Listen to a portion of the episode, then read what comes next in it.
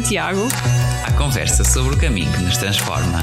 Com Joana Garcia e Ruben Souza. Na Rádio Jim e em podcast.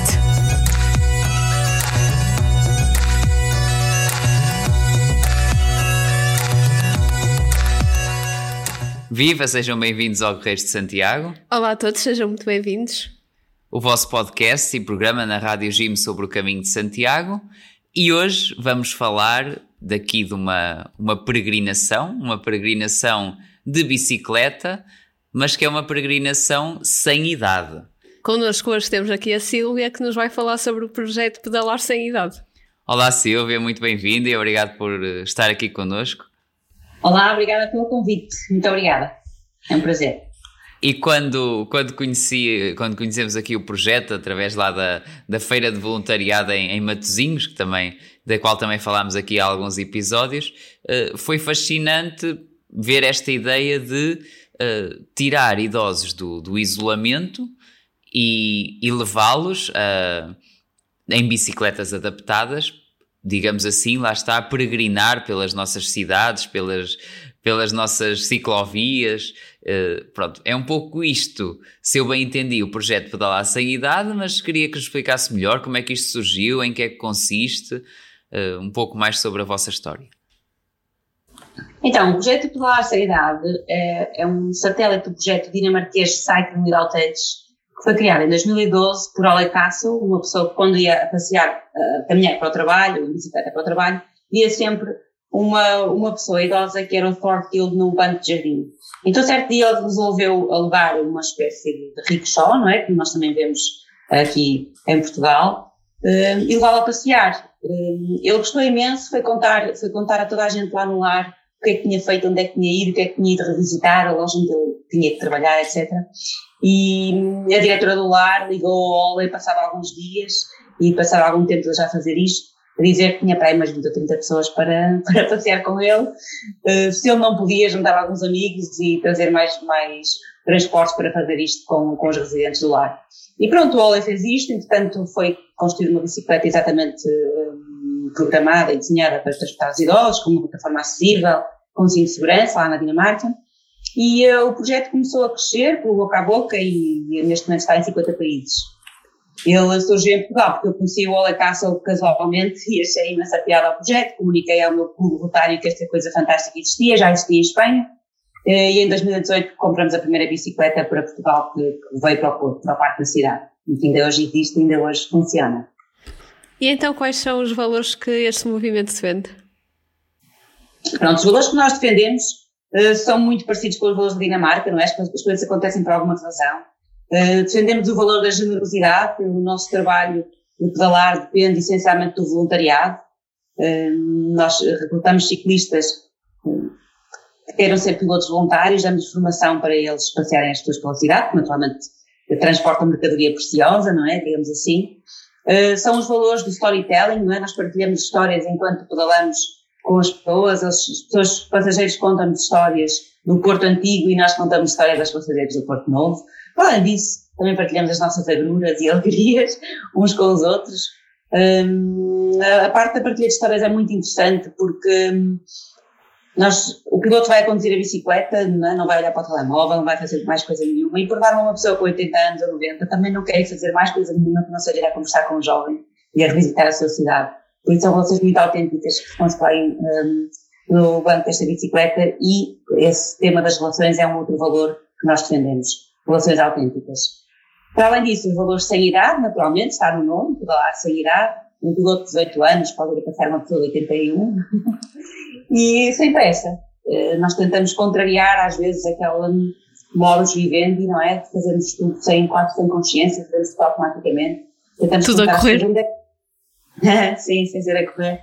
Um, tentamos, sem ser olhar para o telemóvel, tentamos perguntar às pessoas onde é que elas querem ir, o que é que elas de visitar, ou até nós propomos alguns sítios novos que quando vamos passear com a nossa família vemos que poderíamos ir-lhes mostrar.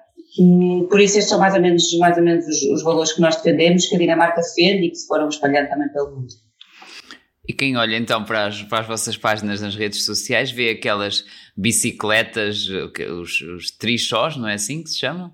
Sim. Pronto, uh, consegue explicar aqui um bocadinho aos nossos ouvintes que como, pronto, que bicicleta é essa, adaptada? Uh, como é que vocês, uh, pronto, que adaptações é que são necessárias? Que, que trabalho é que vocês fazem então para, para conseguir este meio de transporte tão, tão diferente e peculiar e aqui uh, de acordo com as necessidades?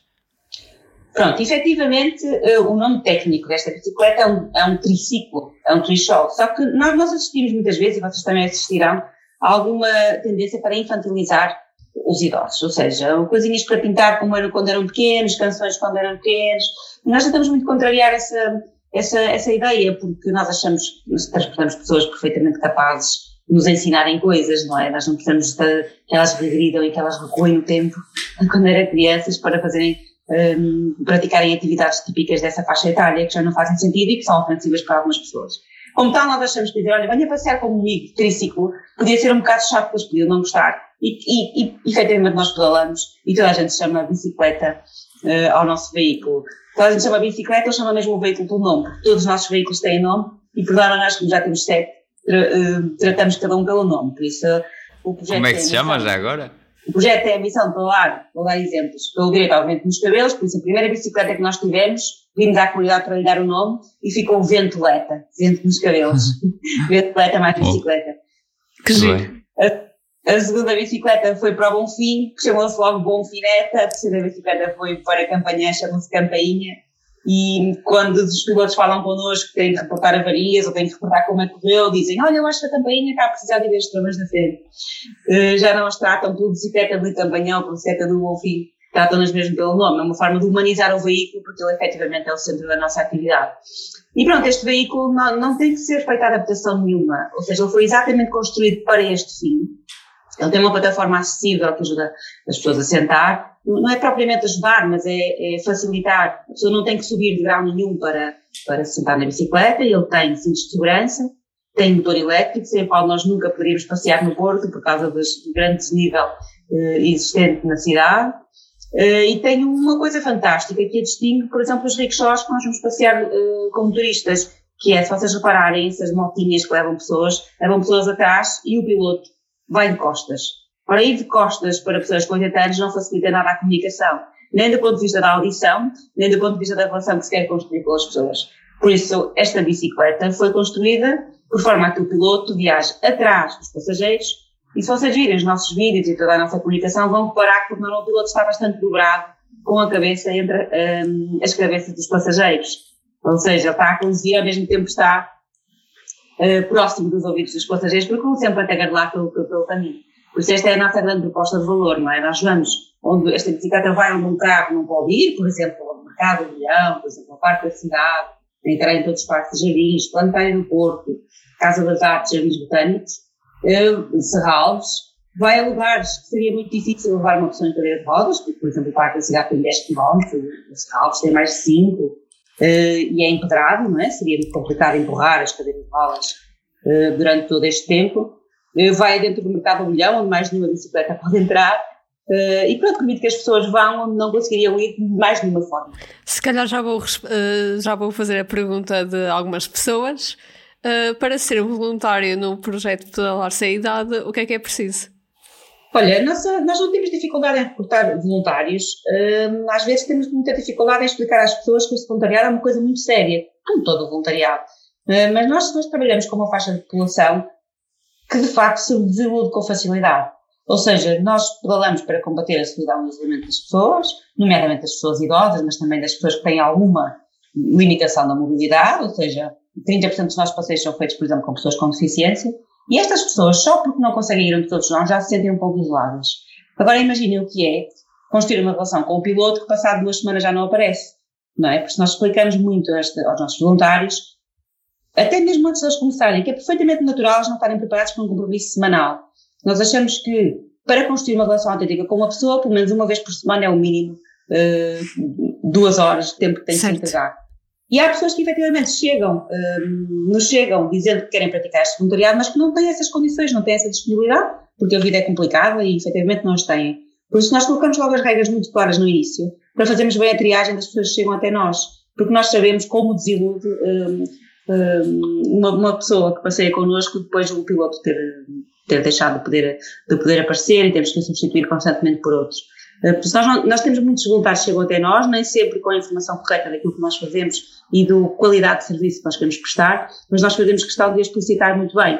Por isso, neste momento, através do nosso site, pedalarsanidade.porto.pt, qualquer pessoa pode colocar o seu nome para se voluntariar. Depois tem que fazer uma formação, primeiro teórica e depois técnica eh, de condução da bicicleta, não é? Porque a bicicleta é elétrica tem mudanças manuais, tem seu número de características que são importantes salvaguardar de segurança. Uh, e depois, quando nós achamos que é um match perfeito a nível de horário e a nível de, de atitude, digamos assim, entre um piloto, um voluntário e uma instituição ou um passageiro que está isolado em casa, nós fazemos esse match e a partir daí essa pessoa, naquele horário fixo na semana, uh, passeia, passeia esses passageiros. Mas então, os, os passageiros ou, ou os idosos, uh, cria-se ali um compromisso onde durante, uma vez por semana, durante um certo período, uh, aquele passageiro vai sempre passear aqueles idosos. Portanto, é uma coisa que não é, digamos assim, uma vez com uns, outra vez com outros, mas já aqui esse sentido do compromisso e de criar uma relação, é assim? Sim, esse fator que falas tem muito a ver com o nosso histórico. Nós estamos a falar há cinco anos e já aprendemos que as pessoas que nós passeamos preferem estar sempre com o mesmo piloto do que estar Nós achamos até no início do nosso trabalho, no primeiro ano, em que fizemos logo 400 passeios e passeamos 800 pessoas, uh, percebemos logo esse padrão. Nós achávamos que para os passageiros seria ótimo conhecerem pessoas novas, porque eles estão relativamente isolados, um, e, e conhecer pessoas novas seria ótimo, mas não, o que eles querem é conhecer uma pessoa profundamente, autenticamente e não muitas superficialmente. Eh, agora que, agora que nós temos estes anos todos de experiência, percebemos como somos ingênuos e também percebemos como as pessoas que nós passamos nos ensinam muitas coisas. É como quando nós temos muitos amigos, não é? Podemos ter imensos amigos, temos mil, mil amigos nas redes sociais, mas depois quem é que nós juntamos à volta de uma mesa no nosso aniversário? Sim, se não há um amigo autêntico, um amigo mais forte, falta alguma coisa, de facto. E, e falta muitos idosos por, pelo isolamento a que estão sujeitos, não é? E dentro de todas as atividades que já promoveram, todas as iniciativas, qual está a ser o balanço geral e o que é que sentem que precisa de melhorar? Eh, eu acho que o balanço geral é bastante positivo. nós fizemos questão de crescer sustentavelmente no Porto, ou seja, nós uh, colocamos a primeira bicicleta no parque da cidade, colocamos a segunda bicicleta numa outra freguesia, depois só na outra, noutra, noutra. O Palácio Cidade é um projeto generoso, como eu vos disse, é um projeto que tem por objetivo diminuir o isolamento social dos idosos, mas também é um projeto de sustentabilidade ambiental. Isto significa que comprar um veículo que tem uma pegada carbónica na sua construção, uh, por exemplo, é uma, um tema de muita responsabilidade. Essencialmente também quando esse veículo nos foi doado ou foi patrocinado por alguma instituição pública ou privada, relativamente às quais nós temos que honrar os compromissos financeiros e que honrar cada euro que nos dão para comprar estas bicicletas. Neste momento elas custam, elas custam cerca de 9 mil euros, são muito caras. Um, isto significa que nós, o nosso dever é que estas bicicletas estejam o mais ocupadas possível e sirvam a comunidade o mais possível. Isso significa que enquanto o nosso alcance era pequeno, não fazia sentido nós comprarmos outras bicicletas, fomos comprando outras bicicletas à medida que fomos precisando e à medida que nos fossem chamando. Para vocês terem uma noção, nós no início tínhamos que fazer um trabalho comercial muito forte, contactar as instituições, convidar os diretores técnicos a passearem connosco, porque quando nós dizíamos que queríamos passear no Porto, pessoas com 90 anos em bicicleta, diziam que nós éramos doidos, não é? O que vocês querem fazer? Isso não é seguro, hum, eh, isso vai, não vai causar conforto aos passageiros, os familiares não vão deixar, também esta questão muito ética ou pouco ética de colocar o poder de decisão de uma pessoa que cognitivamente bem na mão dos familiares.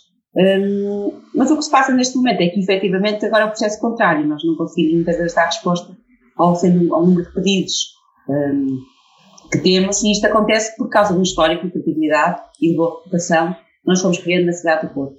Um, nós fomos crescendo centralmente dessa forma. É claro que temos muitas coisas a melhorar, um, do ponto de vista, mesmo às vezes, da organização dos voluntários, de, desta questão de, de não conseguimos dar resposta, de não termos, por exemplo, a parte logística do projeto, coordenação de passeios, de manutenção das bicicletas ocupa tanto tempo, às vezes é difícil, mais tempo para angariar mais fundos para continuarmos a crescer, porque algumas localizações já precisariam bem mais do que uma bicicleta ou duas para, para pedalarmos. Depois esta questão toda de formação dos pilotos, que demora todo, muito tempo, não é? Às vezes os pilotos podem ter que esperar uma ou duas semanas até poderem ter formação, porque nós também temos que, que, que aguardar que ela seja necessária, não é? que as coisas sejam necessárias. Uh, e pronto, há sempre coisas a melhorar. Nós, uh, Uh, aproveitamos a pandemia muito para fazer formação em inovação social, ou seja, nós somos um projeto que inova constantemente e isso também dá muito trabalho. Uh, como eu costumo dizer, um passeio é muito mais do que um passeio, não é? Um passeio é fazer uma escuta ativa muito forte das necessidades dos nossos passageiros e ir modelando o nosso projeto por forma a dar resposta às suas necessidades que são muito particulares. E temos alguns exemplos. Nós já conhecemos muitas pessoas, por exemplo, eh, pedirem-nos para ir ver o estádio, o estádio, o novo estádio por fora. O estádio já tem mais de 10 anos. Só que pessoas estavam tão isoladas pediam para ver o novo estádio. Está a fazer 20, não é? Para o ano, o Euro 2004. Porque nunca tinham visto, não é? Nunca tinham visto o estádio por fora. Às vezes as pessoas também são um bocadinho distantes da zona, da zona das Antas, que é onde ele se encontra. Então o que nós fizemos foi começarmos a perguntar a nós próprios porque é que as pessoas só pedem para ir fora do estádio, é como se não tivessem direito lá a entrar.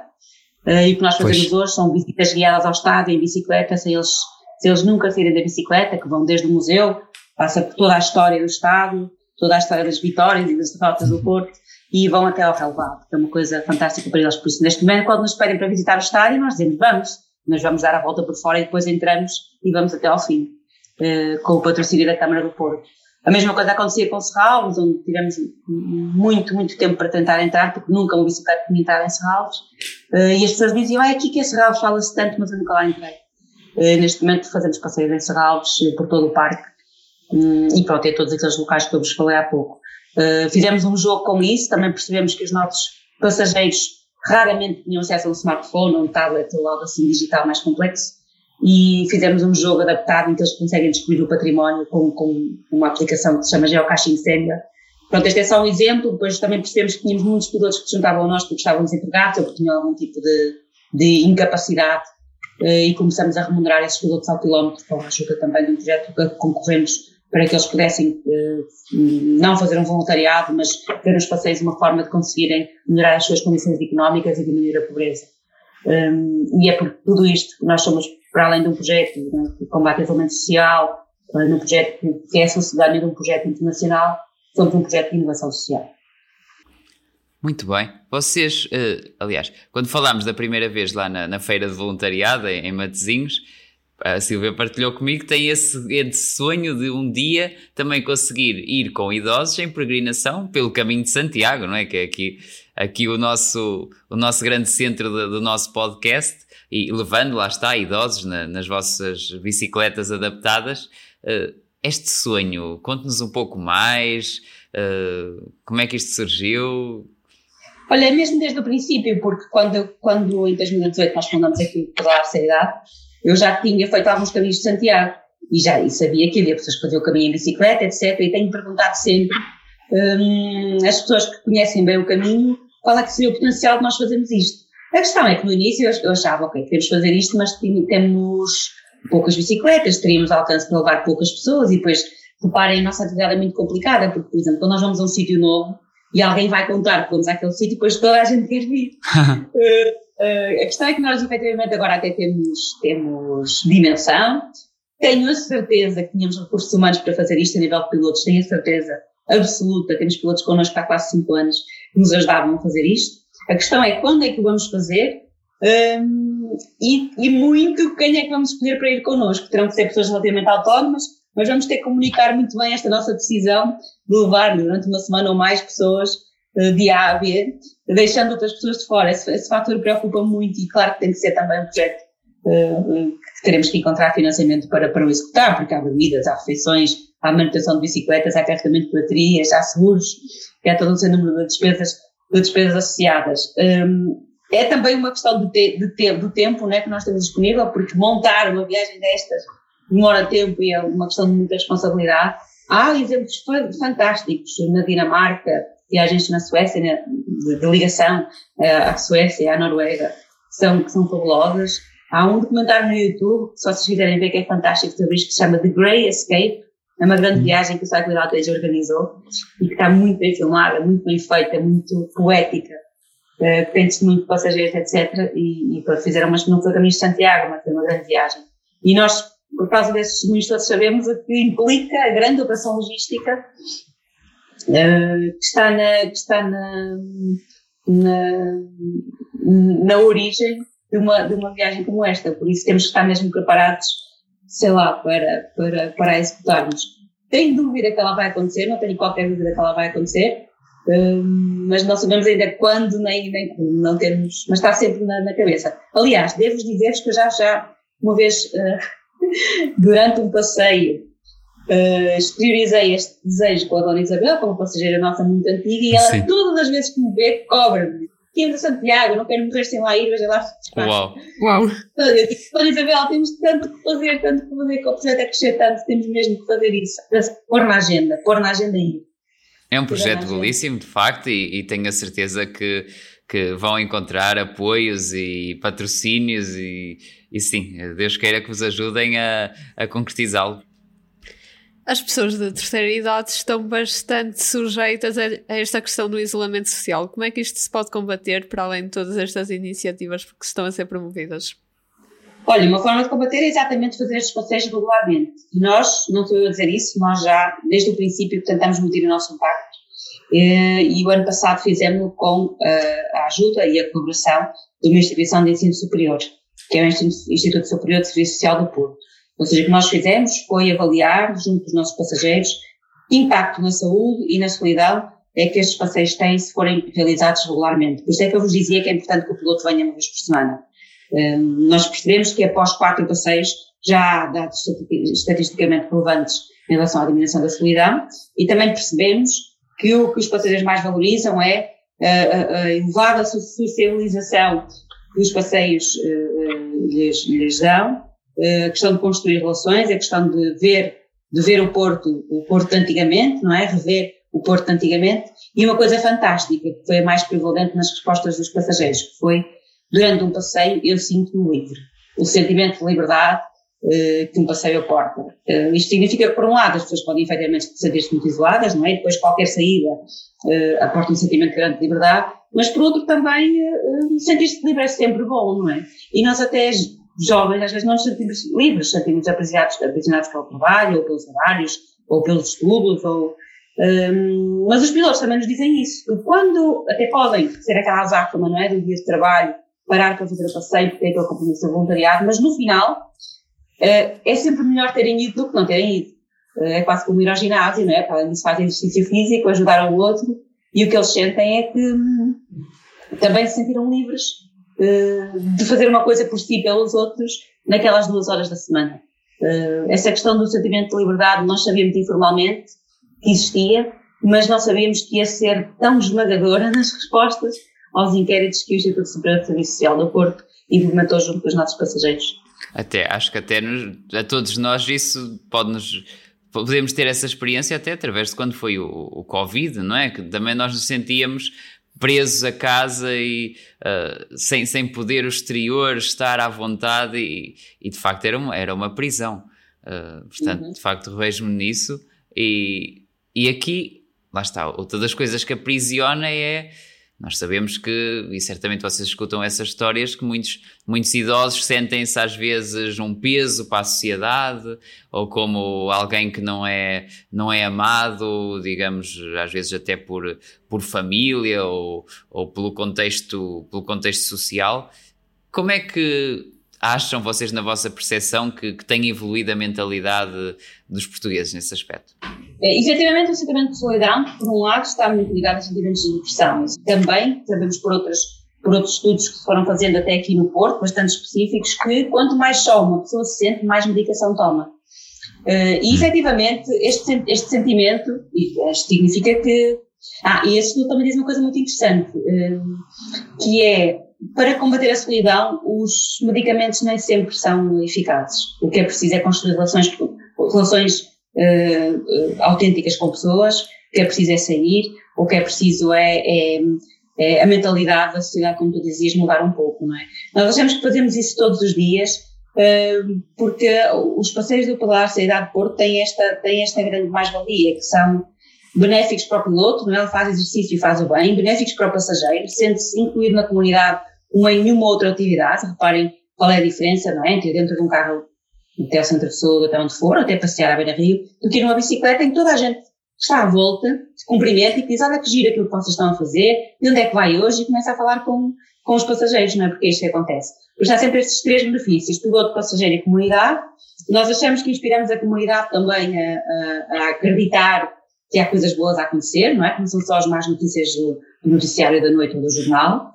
Um, inspiramos a comunidade e demonstramos que eles também podem ser agentes desta mudança, não é? E, por outro lado, também inspiramos a comunidade em algo que é muito necessário, que é encarar o envelhecimento como uma coisa boa e não como algo uh, do qual eu nem me quero lembrar e do qual eu nem quero falar. Isto acontece-nos muito, um, com muita frequência, acontecia com mais frequência antes do Covid, do Covid, efetivamente, era muito difícil explicar a uma pessoa relativamente jovem o que é que é sentir-se verdadeiramente isolado. Eles, efetivamente, nunca tinham estado verdadeiramente isolados. Agora é um bocadinho mais fácil. O que não é fácil, um, é tão fácil, é hum, explicar às pessoas que envelhecer é normal, é natural e, com, e que há respostas interessantes um, para que beneficiam as pessoas no sentido de elas se sentirem bem com a idade que elas têm. Porque muitas vezes nós afastarmos de um problema que, que, irremediavelmente nos vai acontecer, não é? nós vamos todos envelhecer, não é uma coisa boa. E isto significa muitas vezes, por exemplo, que até a nível de apoios é muito mais fácil uh, existirem apoios para projetos ligados às crianças, ao, infantil, por exemplo, que são coisas urgentíssimas, mas também é muito urgente cuidarmos dos idosos e cuidarmos dos velhos que nós próprios jovens vamos ser daqui a algum tempo. Todos com igual dignidade, lá está. Sim, temos que começar agora, não é? Temos que esperar que nós temos 80 anos para começarmos a reclamar que certos serviços que deviam existir e não existem. Por isso, provavelmente, eu sei que esse é o espírito dos meus voluntários, não é? Das pessoas que nós formamos, nós incutimos este espírito, ok, nós estamos a fazer isto, uh, porque também queremos que nos façam mais tarde e como, tal, como tal queremos começar a mudar mentalidades. Um, à parte disso, Portugal tem, como sabem, um problema de, de pobreza bastante, bastante incidente, nomeadamente um, que se manifesta a nível do valor das reformas das pessoas mais velhas. Um, vivia muito da agricultura, que não, não faziam descontos muitas vezes, que tinham uh, formas precárias de trabalho, o que significa que muitas vezes não têm acesso a alguns bens e serviços porque não têm dinheiro. Uh, e isso é por si só também um grande fator de isolamento. Uh, o que nós notamos é que as pessoas se sentem isoladas de muitas formas. Às vezes podem até ter recursos financeiros, mas, por exemplo, não poder ir ao supermercado fazer as suas compras já as faz sentir isso muito sós e muito mal. Porque estavam habituados, não é? Elas passam connosco pelas ruas e nós sentimos isso. Cumprimentam toda a gente. Uh, e as pessoas da peixaria da mercearia dizem, então não tem vindo, há coisa, agora já não posso. E sentimos que há ali uma tristeza intrínseca, porque eu agora, uh, ok, até venho do centro comunitário ou apoio domiciliário para fazer uma comida, mas não é a comida que eu escolhi, não é o peixe que eu escolhi, não é a fruta que eu escolhi. Não é? Isso faz sentir-se sós. Muitas vezes a solidão também se manifesta muito pela, pela questão dos, dos familiares já não visitarem, não é? Ou visitarem cada vez menos, sem dúvida que sim. Um, mas outra vez também podemos estar rodeados de pessoas, não é? E sentimos muito sós. Uh, por exemplo, nós, na parte das pessoas não têm, não têm esta noção, mas nós temos muitos passageiros que estão no Porto, em residências, em lares, e não eram do Porto. Foi onde encontraram lugar, ou vieram para o Porto porque os filhos trabalhavam no Porto e assim estão mais por perto. Isto significa que as pessoas foram desenraizadas completamente da sua aldeia, da sua vila, do sítio onde viveram 40, 50 anos e foram colocadas num local que muitas vezes não conhecem e com pessoas que não conhecem. Hum, sabemos isto porque quando perguntamos a algumas pessoas onde é que querem ir, elas dizem a qualquer lugar porque eu não conheço o Porto. E se não, e se não fosse connosco também não conheceriam, porque eu não sou daqui, porque eu sou sou de Bragança, porque eu sou de Vinhais, porque eu sou de, de, de, de essencialmente do norte do país, mais a norte. Sim, lá está, foi aqui o, lar onde deu jeito de colocar ou onde houve vaga, não é? Exatamente, onde houve vaga, onde deu jeito de colocar para a família, um, onde há mais e melhores serviços de saúde e tudo isso. E muitas vezes o que é que acontece? Há ainda também a nível de mentalidade, que vocês perguntaram há pouco, algum desrespeito, até, até ilegal, um, das, das opções e do, e do, e do estilo de vida, eh, interferência no estilo de vida dos nossos idosos, no sentido em que, efetivamente, há muita demência também, há muitos problemas com, com demência, muitos problemas de, de incapacitantes cognitivamente, mas também nós temos pessoas que, a nível da mobilidade, não estão tão bem, mas que estão perfeitamente capazes de decidir, eh, cognitivamente capazes de decidir coisas em relação à sua vida, não é?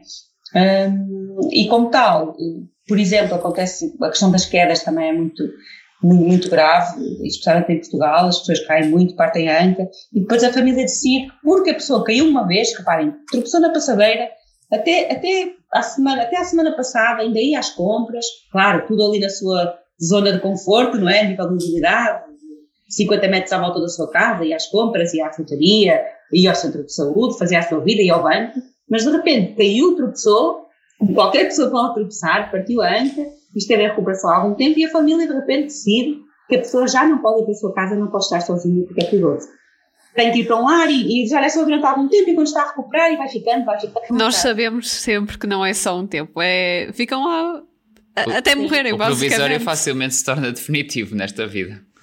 Isso é das coisas mais difíceis e depois nós vamos notando o discurso angular uh, durante os passeios, que é eu, uh, eu não, para o mês que vem vou para a minha casa e depois já começam a dizer eu se calhar acho que já não volto, porque eu acho que os meus filhos não, não vão querer, os meus filhos não vão deixar. Depois há esta ambivalência muito grande, não é? Entre a pessoa que eu sou e a pessoa que não quer desiludir os filhos e que não quer causar preocupação à família e começa a ceder, a ceder, a ceder. E tudo isso causa um sentimento de solidão, de impotência, de, de, de, incapacidade, de incapacidade, que é muito difícil de gerir e de lidar às vezes durante um passeio. Nós tentamos, tentamos ouvir, mas ao mesmo tempo não, não é o nosso, nosso papel interferir muito. Tentamos é tentar provocar a melhor experiência de passeio possível para a pessoa gostar pelo menos daquelas horas por semana e esquecer tudo o resto.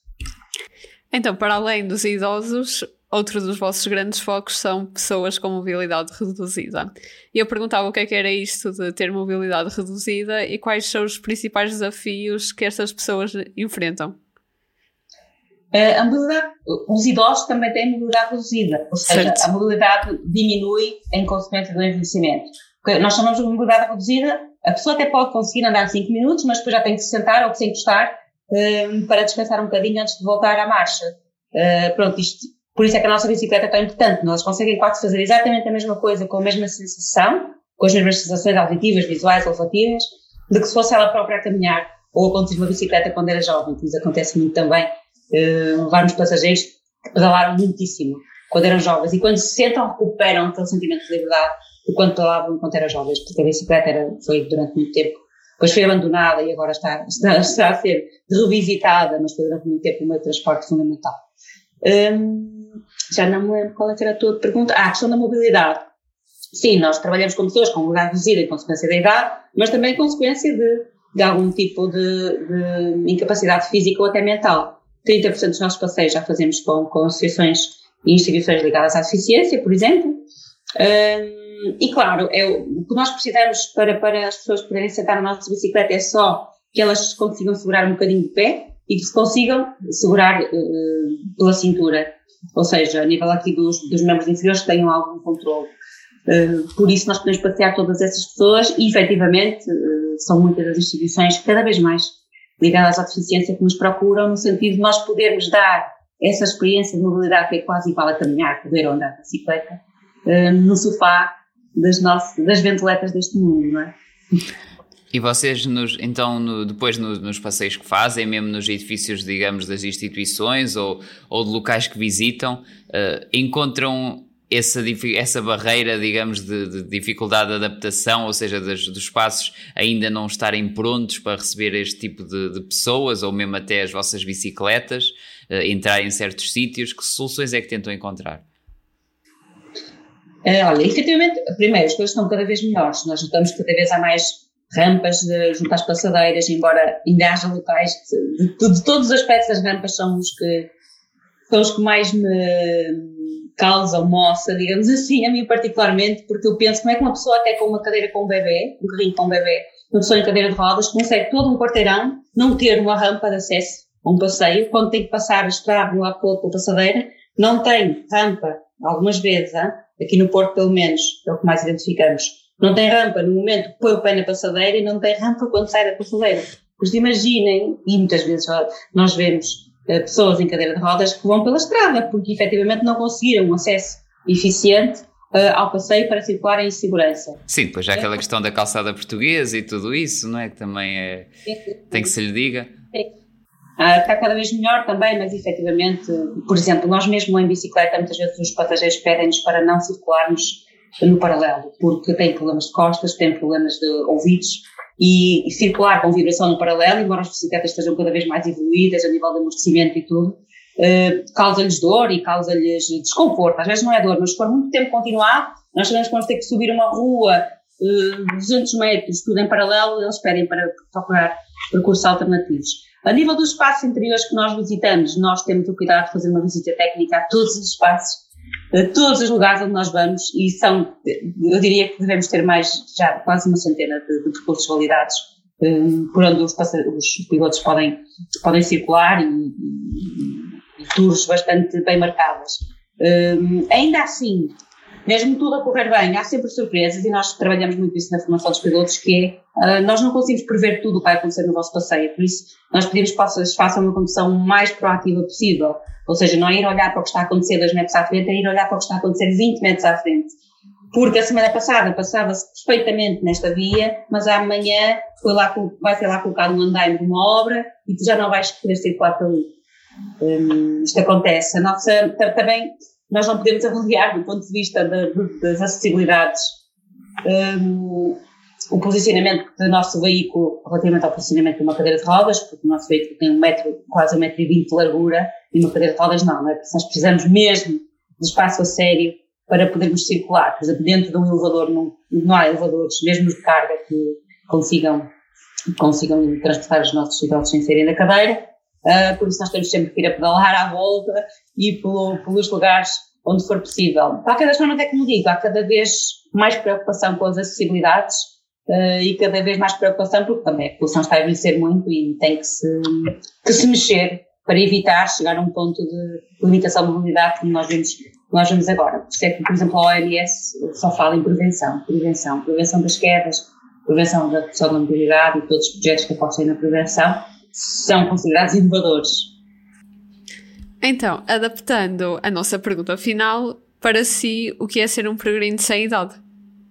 Ser um peregrino sem idade, sem idade é aquilo que nós vamos ser quando pegarmos em X bicicletas e vamos daqui a Santiago com o máximo de coisas previstas, mas com o coração aberto para acolher os imprevistos que possam surgir, que é assim que nós saímos das garagens e dos locais onde estão as nossas bicicletas todos os dias com essa com essa atitude. E também acho que quando eu, quando eu fui peregrino, e espero voltar a ser em breve caminhante dos peregrinos de Santiago, era mesmo com essa ideia, ok, nós vamos com este objetivo, mas não sabemos o que é que vai acontecer. Não sabemos o que é que vamos encontrar pelo caminho. Não sabemos que transformações espirituais e emocionais é que vão acontecer pelo caminho, mas venham elas, não é? Porque é, é, é exatamente isso que nós não temos tempo para estar atentos no dia a dia normal. Ali nós vamos só fazer aquilo. Contacto com a natureza, caminhar, respirar ar puro, confraternizar com pessoas que nós conhecemos e pessoas que nós não conhecemos, que por norma só querem ajudar. Uh, é, esse, é esse o nosso espírito e eu espero muito que no dia em que nós formos em bicicleta até Santiago com a nossa gente, que carreguemos esse espírito na nossa mochila. Que bom, essa abertura para o, para o inesperado de do caminho também, vocês já vão tendo sempre essa, essas surpresas, não é? Nos vossos passeios, nas histórias que, que, que vos partilham, uh, esse tesouro da memória dos mais velhos e, e de facto bem-ajam por, uh, por todo esse trabalho. Já, já são 5, 6 anos uh, desde que começaram aqui no Porto? 5 anos, 5 cinco anos, muito bem. E, e que assim continue por muitos e que continue a crescer o projeto, porque de facto todos temos o direito a peregrinar. Isso, bom. E lá está, Silvia, mais uma vez, muito obrigado aqui por, pela disponibilidade, por, por esta bela partilha e é isso. Muito obrigada, este projeto realmente é extraordinário. Olhem, obrigada a vocês. Uh, foi uma coisa que já reparei na Feira de Voluntariado, que eu acho que hoje em dia uh, é, temos que estar muito atentos aos jovens que gostam de fazer coisas novas e gostam de fazer coisas regularmente, não estão sempre a saltar de tema em tema. E eu fiquei bastante impressionada com a regularidade do vosso podcast e com o trabalho todo que vocês já puseram nisto. Eu espero que tenham muito sucesso e contem connosco para o que for necessário. Nós vamos contar convosco quando formos a Santiago. Ah, sim, sem dúvida. Claro, falaremos, falaremos de novo. Ai, isso não, isso não, não faltará. Muito bem. Silvia, uh, agradecemos mais uma vez e claro está que também vamos partilhar aqui na descrição do episódio os links para o vosso site, para as vossas redes sociais e, e despedimos-nos de quem está do outro lado. E já sabem, não se esqueçam de nos seguir nas nossas redes sociais, Facebook, Instagram.